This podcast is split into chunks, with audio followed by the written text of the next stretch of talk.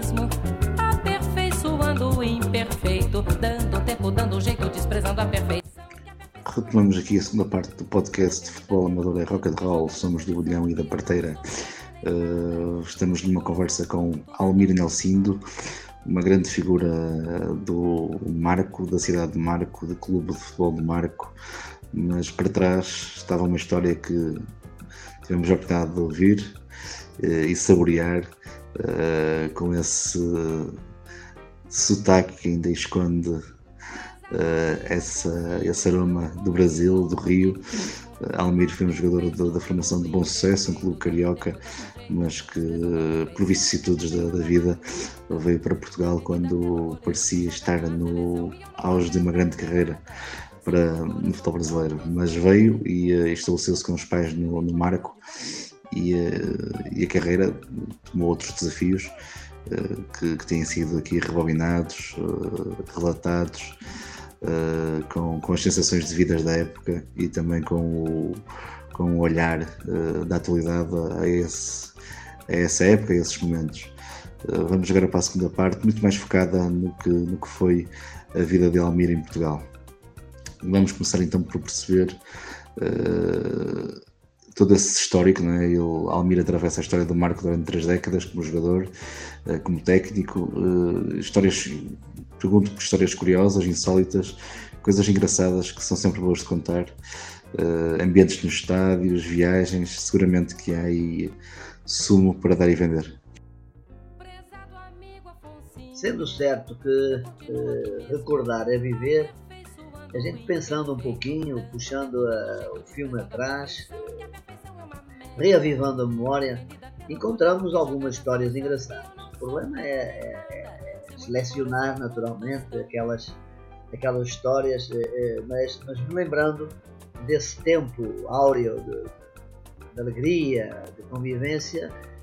há, há, há, uma cena engraçada que a gente contando hoje tem dificuldade em fazer as pessoas acreditar porque a época, felizmente, para os jovens portugueses é completamente diferente há 40 anos atrás. É, a, a, realidade é que Campeonato Nacional do Júnior de Segunda Divisão é jogo em casa, Marco Vila Real, é, o árbitro da partida pede as bolas que estavam destinadas ao jogo. É, as camadas de base do Marco não tinham bolas, jogavam com aquelas que sobravam dos séniores e foram entregues ao árbitro quatro bolas. O árbitro decidiu medir o perímetro das bolas e acabou reprovando três bolas. Ficou sobrando uma para jogar. Eu hoje, a esta distância, não sei bem se, se o árbitro também queria reprovar aquela ou se achou que se reprovando aquela não havia jogo. E a verdade é que eh, se a direção do Marco decidisse vir acima à vila do Marco, procurar nas lojas comerciais bola para comprar, eh, não era objeto que se vendesse. Na realidade, naquele tempo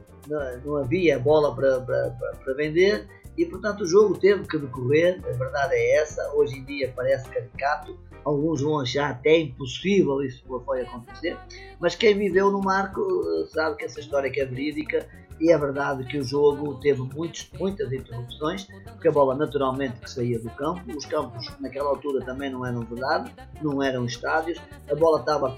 muitas vezes fora do campo, eh, de maneira que foi um jogo muito chato, um jogo muito parado, e, e, até parece que o resultado está condizente com isso, porque foi Marco 0, Vila Real 0. Uma história mais bonita, mais bonitas ainda. Tivemos um gol uh, uh, de baliza a baliza, feita por o nosso goleiro, o nosso guarda-redes, no jogo em Mirandela, também Campeonato Nacional dos Júniores da segunda Divisão, jogo no campo do Mirandela, jogo ruim, o Marco jogando mal, o jogo difícil, jogo truncado e 15 a 20 minutos do segundo tempo o nosso goleiro João, conhecido na, na, no marco por João Cartucho, tinha uma forma de bater na bola que em vez de chutar para o alto, ele largava a bola e quando ela batia no chão ele pegava de peito de pé. No Brasil chama-se bate pronto. O que faz com que a bola não a potência da bola, a força da bola não a faz subir muito, mas mantém-se eh, mais longe. A bola bateu mais ou menos na marca do pênalti, o goleiro se distraiu e ela entrou e aconteceu uma coisa muito engraçada, porque normalmente eh, ninguém festeja os gols vindo na direção da sua própria baliza, para se agarrar ao seu próprio guarda-redes. Foi um momento uh, que, além de, de, de, de, insólito, além de histórico, teve uma importância muito grande porque desbloqueou o jogo e o Marco, num jogo importante, num momento difícil do campeonato, acabou vencendo esse jogo por 3 a 1 lá em Mirandela. Há também uma outra história interessante, essa já no Campeonato Nacional dos Júniores da primeira divisão, jogo difícil, Marco Amarante, que aqui na terra é, é um Porto Benfica, é um jogo onde naturalmente o campo antigo do Marco, o campo da Tapadinha, estava completamente cheio, dia de chuva, jogo difícil, um a um, na última jogada do, do, do jogo, o juiz decide um pênalti a favor do Marco, do Marco Canaves, e acontece uma coisa que para nós nunca, ninguém sabia disso, o, o juiz chamou uh, os dois capitães, anunciou que o pênalti era o último toque na bola e fez uma coisa que eu julgo que não é possível, pelo menos agora não é possível, na altura não sei porque as leis vão mudando, é que fez com que se retirassem de campo quer os jogadores do Amarante, quer os jogadores do Marco e ficou só o guarda-redes e o marcador do pênalti, que era eu que marcava os pênaltis do Marco. Naturalmente foi um momento de grande tensão, um grande nervosismo, num jogo daquela perspectiva, um derby regional, o resultado 1 a 1, o último lance do jogo, e o goleiro se colocou dando o canto esquerdo eh, mais aberto, para que, motivando para que eu batesse lá, mas eu gostava de bater no canto direito. Tive que tomar ali uma decisão, acabei sendo feliz porque bati no canto direito, ele se jogou no canto esquerdo, e aí, em vez de ser o vilão, como se tivesse perdido, era o vilão, passei a ser o herói do Marco, invasão ao campo, camisa rasgada, um momento realmente muito feliz do futebol. É, como técnico, como técnico do Marco, de registrar a vitória em Penafiel, no ano em que o Penafiel subiu divisão. Uh, infelizmente, essa vitória fez com que o Guto, Guto Ferreira, que trabalha no Brasil na primeira divisão, tivesse sido despedido. Na altura, o Miguel Leal era o, o adjunto do Guto Ferreira. E foi quando o Oliveira, o, grande jogador do Porto e do Sport, que era o presidente, chamou Manuel Fernandes e o Penafiel acabou por subir. Outro jogo de, de grande interesse regional, interesse local, estádio completamente cheio, eh, e o Marco conseguiu ser superior ao Penafiel o jogo todo, acabou ganhando só por 1 a 0 e foi realmente um jogo marcante da minha vida de técnico do futebol profissional no Marco de Canaveses. Outro jogo também importante como técnico do futebol profissional do Marco foi um jogo da Taça de Portugal, oitavos de final. O Marco só tinha ido até aí, não tinha ido aos quartos de final. Joga numa quinta-feira contra a Naval, 1 de maio, no campo do Marco e o jogo está 0 a 0 a meio da segunda parte, não sei se 25 minutos, pouco mais do que isso, e é pênalti a favor do Marco. E Glover, que era sem dúvida um dos melhores jogadores do Marco, um jogador cheio de técnica, um brasileiro que depois foi transferido para o Passo Ferreira, é, é o batedor de pênalti, vai para bater o pênalti e resolve fazer uma brincadeira à paneca e acaba é, dando um passe para o goleiro.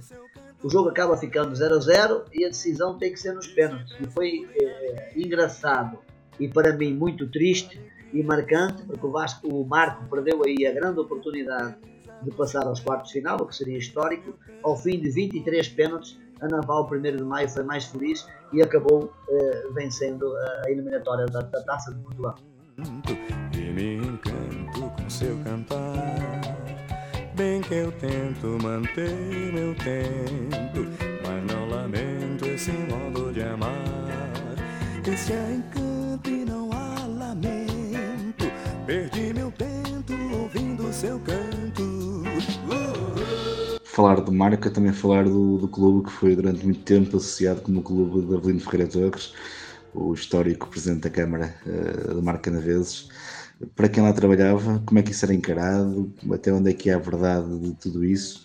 De ele uh, praticamente ser. Uh, ser tudo não é? na, na cidade, Presidente da Câmara, dono do clube, uh, ter o poder decisório quase sobre tudo. Portanto, até que ponto é que essas coisas que nos chegavam eram todas verdadeiras, onde começa o exagero também, de, eventualmente, de alguns destes relatos. Imagino que também haja aqui um top de episódios que envolvem uh, Marco Clube com Avelino Ferreira Torres. Realmente falar de Ferreira Torres é, é falar da história do futebol do Marco há naturalmente um período antes de, de Ferreira Torres, eh, não há um período de, depois de Ferreira Torres com o mesmo nome do clube, Futebol Clube do Marco, embora todos saibamos que a AD Marco é o digno representante do Futebol Clube do Marco, porque é o clube que foi possível criar após o desaparecimento do Futebol Clube do Marco. E falar de Ferreira Torres, naturalmente, que é confundir a história de, de um homem com a história de um clube, por quem ele, eh, dentro daquilo que ele pensava ser o melhor para o Futebol Clube do Marco, foi um homem que se agarrou muito a essa vontade, que se aplicou, e era um homem que, quando se aplicava nas coisas, tinha vontade de vencer e venceu muitas vezes. Primeiro, como eh, dirigente oficial do Futebol Marco, no início da década de 70, eh, quando o Marco estava no Campeonato Nacional dos Júniores, ele entrou pela primeira vez para as direções do, Futebol do Marco e depois eh, como autarca, naturalmente que influenciava as direções, havendo até quem dissesse que naturalmente que era ele que, que determinava, que mandava, que punha, que dispunha.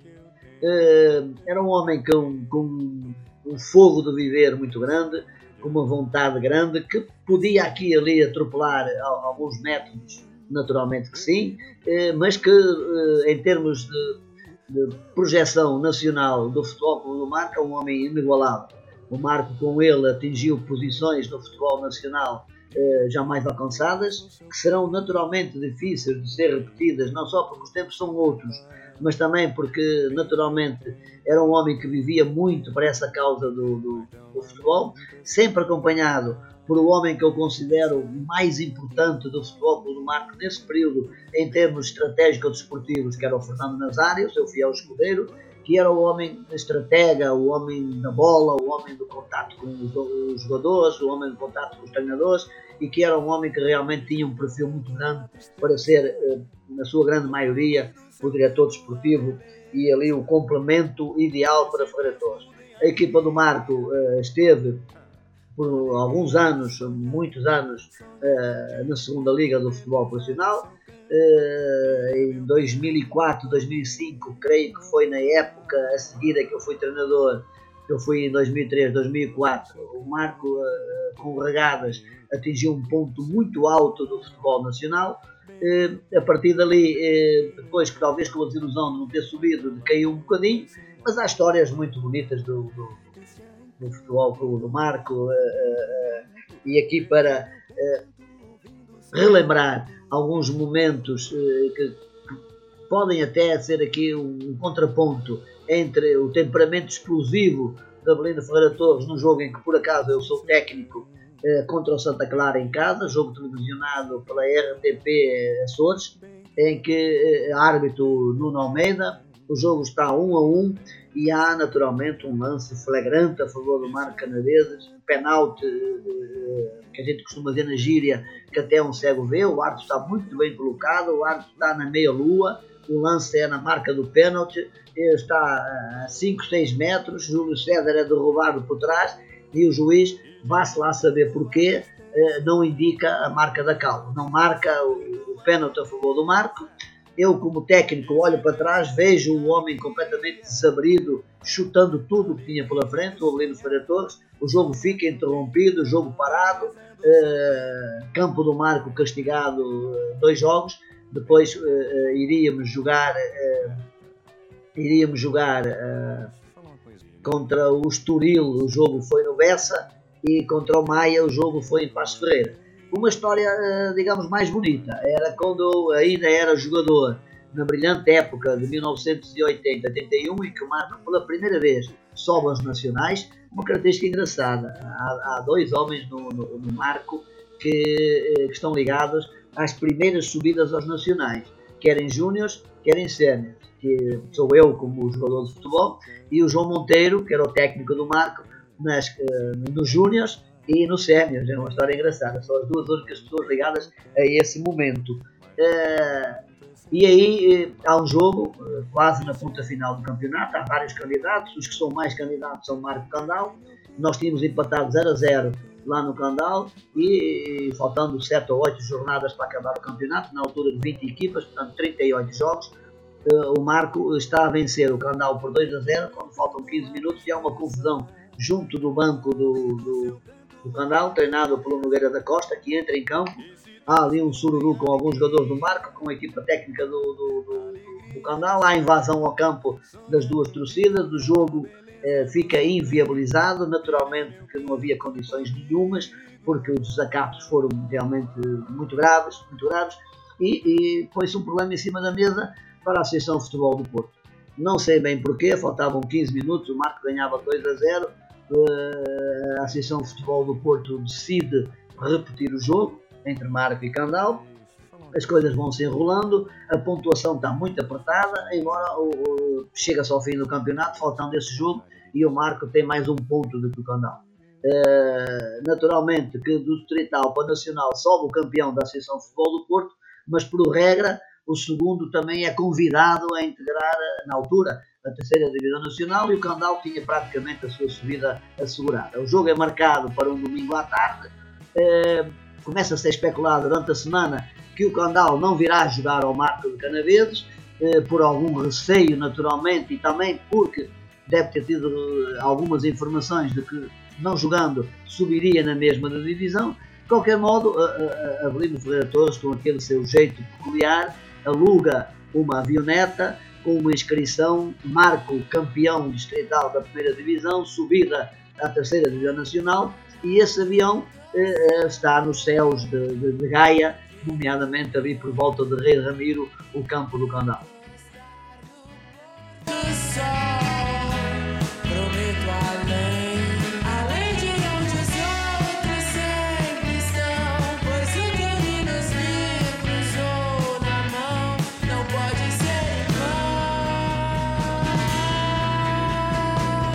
Queria agora perceber era essa história uh, que, que, já, que já descobri que já me contaram que o Almir esteve para jogar nas seleções jovens de Portugal enquanto júnior do Marco, um júnior que dava muito nas vistas, não é? Uh, portanto, perceber um bocadinho isso da convocatória à exclusão, uh, naturalmente ditada por, por, essa, por essa nacionalidade brasileira que, que faria parte da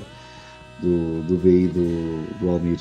Vamos então perceber como é que tudo isto se desencadeou entre a ilusão de, de, de jogar para Portugal e afinal não poder jogar. Eram anos uh, realmente bons, depois do amargo de boca de ter vindo do Brasil e não poder jogar porque não havia uh, essa categoria de base aqui tão próximo da minha residência. E os Júniores do Marco proporcionaram momentos inovidáveis, não só porque nós uh, mais de 95% dos jogos sairíamos vencedores. Naturalmente que as pessoas gostavam muito das minhas exibições e, e obtido uh, a condição de podermos jogar na primeira divisão nacional de júniores, naturalmente que a vitrine era outra, os jogos eram de grande importância contra Boa Vista, contra Guimarães, Braga, uh, Porto, Varzim, Académica, realmente jogos muito bons, quer no campo no Marco, quer eh, como visitante fora de casa e estava, uh, uh, iria surgir um momento muito importante na minha carreira desportiva, que foi o jogo na Póvoa do Brasil, onde o Marco uh, conseguiu dominar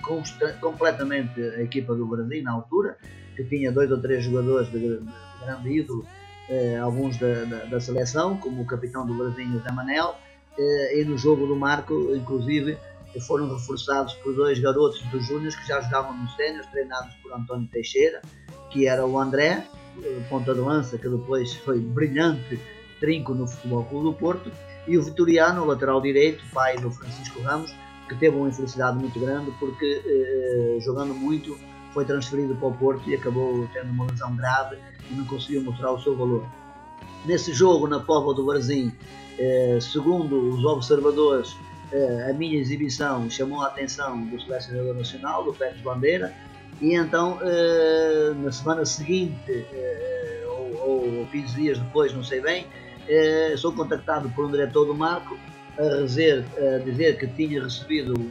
telegrama, um telex, na altura era assim que se chamava, um telegrama, a dizer que o jogador Almir Nelson Beira da Silva iria prestar provas na seleção nacional, no, Jamor, na Cruz Quebrada,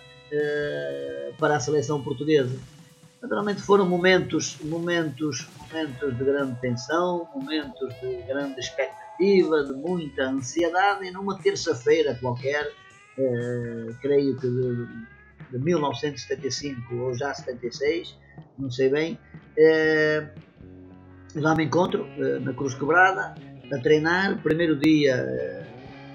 toque de bola, brincadeira, puladinhas,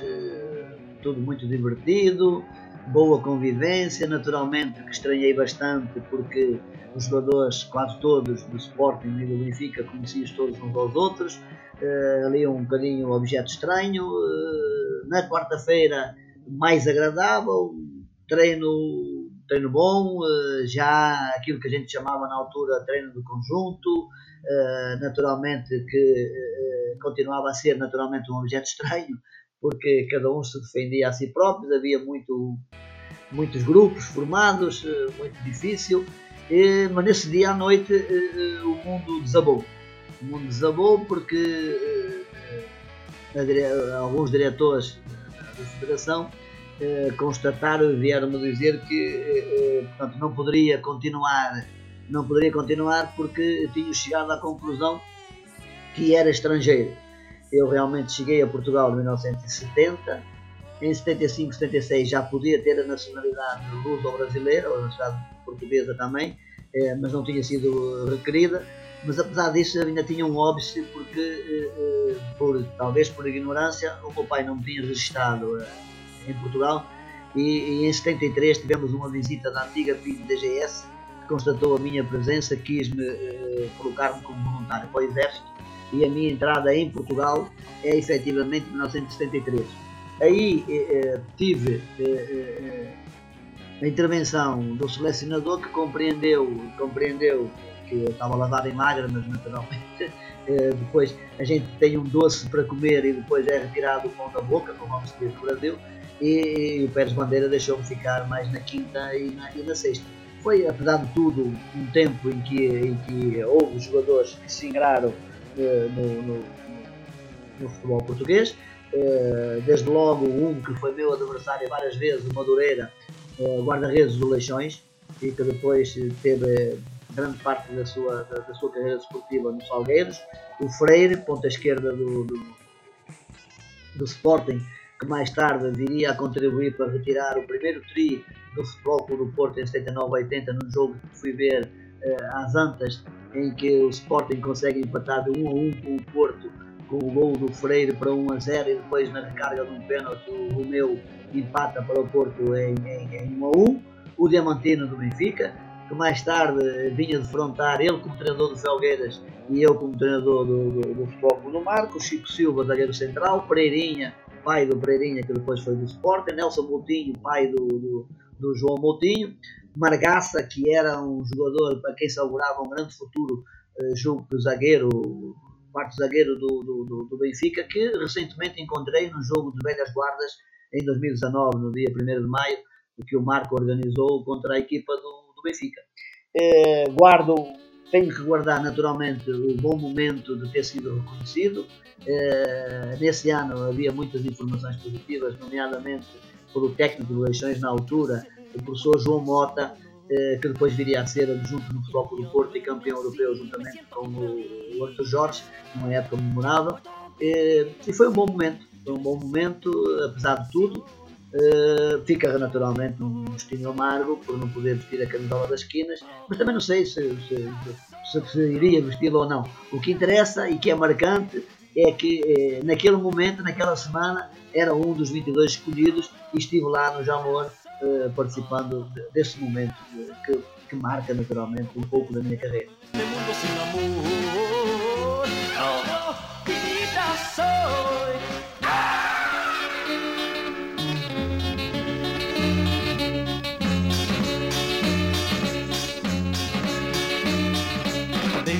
que sufriera de un mal extraño. La gente me critica, yo no sé por qué. Yo no puedo vivir así, yo necesito comprensión. Sin cariño, yo mejor quisiera amor. E vamos agora ao encontro das equipas do Marco com as quais Uh, dentro das quais participou, ora jogando, ora treinando, os principais craques que viu, que viu despontar, uh, também aquelas figuras únicas pelo, pelo carisma que, batiam no, no campo. Uh, e pronto, e algum treinador também mais, mais, mais raro e desconcertante que tenha apanhado. Falar dos jogadores que vestiram a camisa do Marco não é uma tarefa fácil, mas talvez. É, embora, porque é, muitos dirão é, alguns, outros dirão outros, depende da visão que nós temos do, futebol. A minha visão de brasileiro português ou de português brasileiro, formado de qualquer maneira, no tempo em que o Brasil era realmente o rei do futebol arte, leva-me a um perfil de jogador que tenho alguma dificuldade hoje em dia em, em conseguir visualizar alguns jogadores que me encham a bola. E por isso sou um bocadinho mais, embora goste naturalmente do jogador que tenha atitude, que seja agressivo, que seja solidário, seja tal jogador de equipa, naturalmente que me inclino mais para aquele que eh, tem realmente eh, uma nota alta em termos da técnica, não é? Em termos da técnica. E daí eh, tenho algumas dificuldades. Poderão ficar de fora, naturalmente, nestes anos todos, 40 anos, muitos jogadores que mereciam estar aqui referenciados. De qualquer maneira, das equipas com que, com, com que joguei, realçando o trabalho, naturalmente, dos jogadores que jogavam na linha defensiva que eram muito abnegados, muito aplicados e que desenvolviam um trabalho operário para que nós, mais os da frente, conseguíssemos eh, ter disponibilidade eh, física até para poder pôr em prática a nossa qualidade técnica. Naturalmente ficou-me na, na, nas vistas o, o, João Luís, que o, o técnico recuou para a posição de cabeça de área, que era o, o principal eh, organizador na saída da bola, era um escardino de, de, grande qualidade, grande qualidade para a época, e um avançado da, da, da primeira época, da época do Hospital e do Nacional da segunda Divisão, que infelizmente depois estourou a idade e não pôde jogar no Nacional dos Júniors, eh, porque tinha sido uma, uma, uma vitrine, uma montra muito importante para ele, que era o Nini, e que infelizmente há cerca de 3 ou 4 anos nos abandonou, tendo falecido. Uh, mas antes desta equipa brilhante do Marco, convém-me aqui referir uh, um grande amigo que jogava muita bola, que era o João Aníbal, um meio-campista que uh, perdeu a oportunidade também de uma grande carreira no futebol, porque era realmente um, um poço de, de, de, de, qualidade técnica, o João Aníbal. Depois, nos séniores, tive a oportunidade de ter brilhante capitão, um homem agregador, um homem que sabia se posicionar muito bem em campo, tinha uma leitura do jogo muito grande e que eh, era um vencedor nos duelos individuais, que era o Lírio da Amarante, eh, a quem deixo aqui uma referência especial, porque realmente juntava tudo. Juntava a, a característica de ganhar os duelos individuais, a característica coletiva e a liderança enquanto capitão de equipe. Depois, eh, um jogador que jogou na primeira divisão, chamado de Alemão, que, brasileiro, que veio do Pernambuco e que eh, ficou em Portugal, mora em Paredes, um bom amigo também, e que veio jogar para o Marco. Ele na altura era centroavante, quando veio para o Marco já jogou de trinco, eh, que era, foi realmente um homem que gostou muita qualidade futebolística ao Marco. Mas aquele que mais destaca, que acho que foi o desequilibrador no momento em que houve uma indulgência, creio que do Papa, e que permitiu eh, alguns jogadores limpar os castigos foi o Mota, eh, um jogador alto, calvo já na altura, que veio de Vila Novense e que realmente deu o clique final à equipa do Marco para a ponta final do campeonato esmagadora do Marco para subir eh, aos nacionais. Como técnico na equipa da, da, da segunda divisão, destacar o madeirense Marquinhos, que depois foi contratado para o Penafiel, embora não tenha tido aí sorte, foi jogador do, do, do, do Nacional, era um esquerdino uh, de muita qualidade técnica. Uh, Edgar, um zagueiro central que tinha feito parte das camadas jovens do, do do Porto e que veio do Covilhã, que na minha opinião era um, um, jogador que se resguardava a jogar defesa central, mas que tinha capacidades uh, super, super, super para jogar no meio de campo, embora não fosse fácil convencê-lo, e tive até uma desilusão quando o adaptei no meio campo, e foi realmente uma desilusão. Creio até que na altura não foi por falta de, de, de capacidade para jogar naquela posição, mas foi por capacidade de acreditar que podia jogar naquela posição. E eh, destacar também o Emerson, um zagueiro central que jogou no Fluminense e que veio para o Salgueiro, jogou no Amadora, jogou no Marco e depois foi transferido para o Passo Ferreira, que era um exemplo do que deve ser um profissional, um homem que ia até às últimas pela, pela equipa, um homem solidário, com uma grande capacidade de impulsão e que foi realmente um excelente quarto zagueiro. Uh, o que tinha maior qualidade técnica, mas que uh, era um bocadinho complicado em termos de relações e de, de interações, era o, o Glober Glauber realmente tinha uma qualidade técnica muito grande, foi para o Passo Ferreira, falou-se na altura que poderia ser transferido para o Boa Vista, mas depois eclipsou-se e naturalmente voltou para o Brasil, tendo perdido a sua referência. No marco, eh, tendo que destacar alguns jogadores, naturalmente que ainda perdura no, no, no marco a qualidade dos dois irmãos Antunes, eh, o Toninho Antunes, que jogou comigo várias vezes, jogou contra mim, até na tal equipa dos Júnior do, do, do Amarante, e depois o seu irmão Paulo Antunes, que atingiu o ponto alto a, a jogar no Belenenses. Mas eh, queria aqui destacar jogadores que, não sendo aqui da, da, da, da região, também destacar o expoente máximo, naturalmente, é o guarda-redes Beto, eh, um guarda-redes que tive a oportunidade de conhecer, quer no Futebol do Mar, quer depois no mês de estágio que fiz no Leixões sob a batuta do grande técnico e homem eh, Vítor Oliveira, um homem que juntava o conhecimento futebolístico à capacidade de, tão rara, tão rara, muito rara, em toda a sociedade portuguesa, muito mais no meio do futebol, de dizer o que pensa com à vontade. Vitor Oliveira, eh, além da característica naturalmente saber muito do futebol, tinha essa vantagem, dizia o que pensava. E ele proporcionou-me um mês de, de, de, estágio, porque um dos elementos da sua equipa técnica, o Sérgio Cruz, a quem muito agradeço, fez parte da minha equipa técnica e nesse estágio consegui ver o trabalho que o Beto desempenhava com a ajuda do Fonseca, grande guarda-redes do Futebol do Porto Benfica eh, e do Pinto, um trabalho extraordinário e que já aí se via que o Beto não era guarda-redes para a segunda divisão, era guarda-redes para muito mais do que a segunda divisão, conforme se viu depois, com a oportunidade dada pelo Futebol do Porto e com as brilhantes épocas que fez no Sevilha, ganhando a, a, a Liga Europa. Uh, também o Albertino, excelente jogador do, do, do mar canadense, uma excelente pessoa, um comportamento, uh, todos aqueles que convivem com ele significam esse comportamento, e o Martelinho foi prestado pelo Boa Vista numa época em que uh, havia umas boas relações entre o Valentim Loureiro e o Ferreira Torres e vieram alguns do mar canadense, nomeadamente uma pessoa muito carismática que infelizmente também nos deixou como técnico o Carolino, um bom quarto zagueiro do Boa Vistão de José Maria Pedroto, do tempo do, do, do João Alves, do Luvas Pretas, do Salvador, ponta esquerda, do Mané, de, de, de Espinho, do Mário João, zagueiro central, e esse Carolino também deixou ficou marcas no marco canadense como técnico. Como técnicos, tivemos também um homem que sabia muito de futebol, embora não tenha sido feliz no marco canadense, o Pedro Gomes, um dos campeões da Taça das Taças do Sporting e da seleção portuguesa, o lateral, Pedro Gomes. Tivemos depois a brilhante época do Marco que só não subiu divisão na última jornada porque não conseguiu vencer o Estrela Amador, uh, senão o Marcos subia à primeira divisão, a época treinada por Jorge Negadas, que foi meu adversário nos Júniors do, do, do, do quando essa equipa que era a favorita, mas o Marco conseguiu empatar em Fremundo 1 a 1 e vencer no Marco por 2 a 1 com um gol em cima da hora de pênalti também cobrado por mim, vencemos 2 a 1 e era um ataque extraordinário, esse ataque do, do,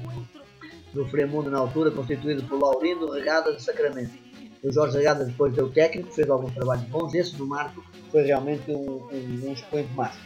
Também destacar a presença do, do, do Mário Reis, um homem titulado e que me veio substituir o Marco em boa hora, porque eh, ajudou a salvar o Marco da descida de, de, de divisão.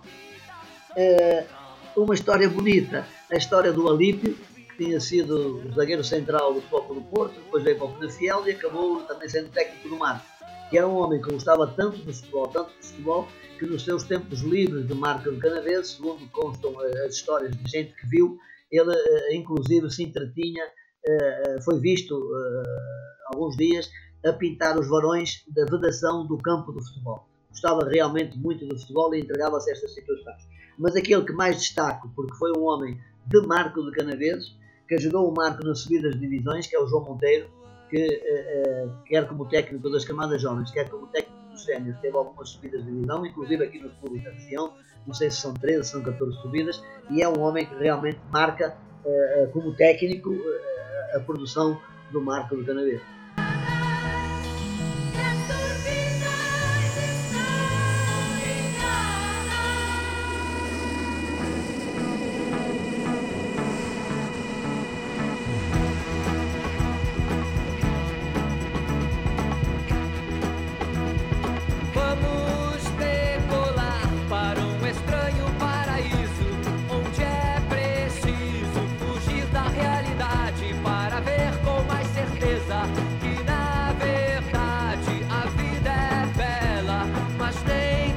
Já mais do meu tempo, lembro aquele marco com o Didi, o Igor, uh, outros brasileiros também de muito, de muito bom nível que, que lá pontificavam. Uh, podemos falar desse marco como última grande equipa, porque penso que depois também uh, surgem os problemas todos não é? em Catadupa até ao, até, até ao fim do clube, não é? e uma morte lenta que depois se passa a morte, morte rápida, de um momento para outro ficamos sem clube, renasce com um novo nome. Eh, portanto, os sentimentos também que uh, o Almir tem uh, relacionados com isso, do que, do que aconteceu ao clube, vivendo, vivendo tão, tão perto não é? com, com os acontecimentos que se foram, que se foram passando. É, realmente, no ano seguinte a que se conseguiu a manutenção do marco em 2003-2004, foi possível reunir realmente ali uma bela equipa atempadamente, eh, antes de acabar o campeonato, já se sabia que o Mário Reis não continuava e conseguiu-se contratar o Regadas. Teve tempo de organizar eh, a contratação de alguns bons jogadores, manteve eh, uma estrutura base dos jogadores que ele foi vendo ao longo do campeonato que lhe interessavam e trouxe alguns que tiveram realmente um brilhantismo grande. O Igor Souza,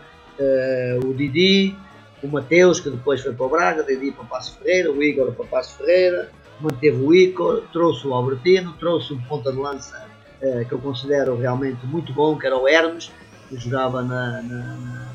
no Covilhã. Eh, realmente reuniu ali uma equipa muito boa. Eh, o Marco teve mesmo, mesmo, mesmo para subir à primeira Zona Nacional e aí teria sido, uh, passa a redundância, um marco muito importante e creio até que poderia dinamizar o Marco para viver mais anos. Uh, na última jornada, com um candidato direto, Estrela Amadora, o Marco não conseguiu vencer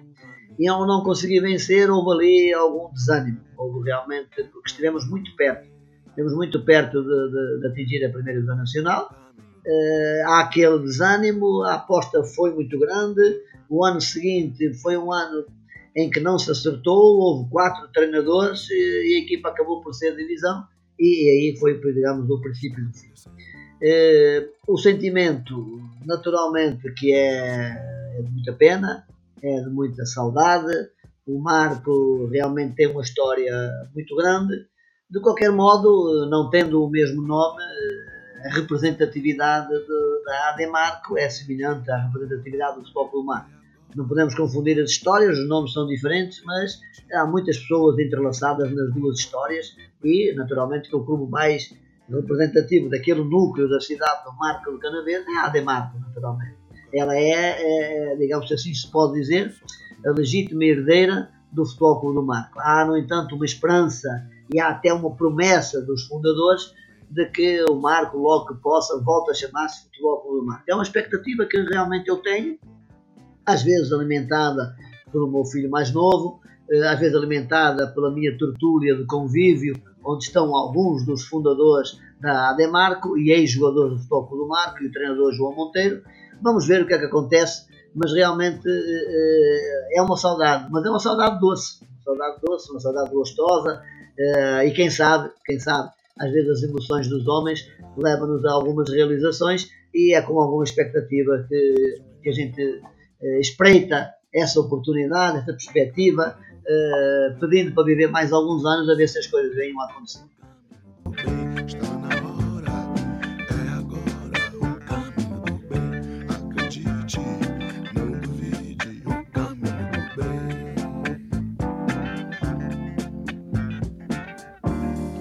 Vida modesta e fecunda, amor de um doce paraíso reino prepotencial racional, aonde brilha sempre o bem e não o mal.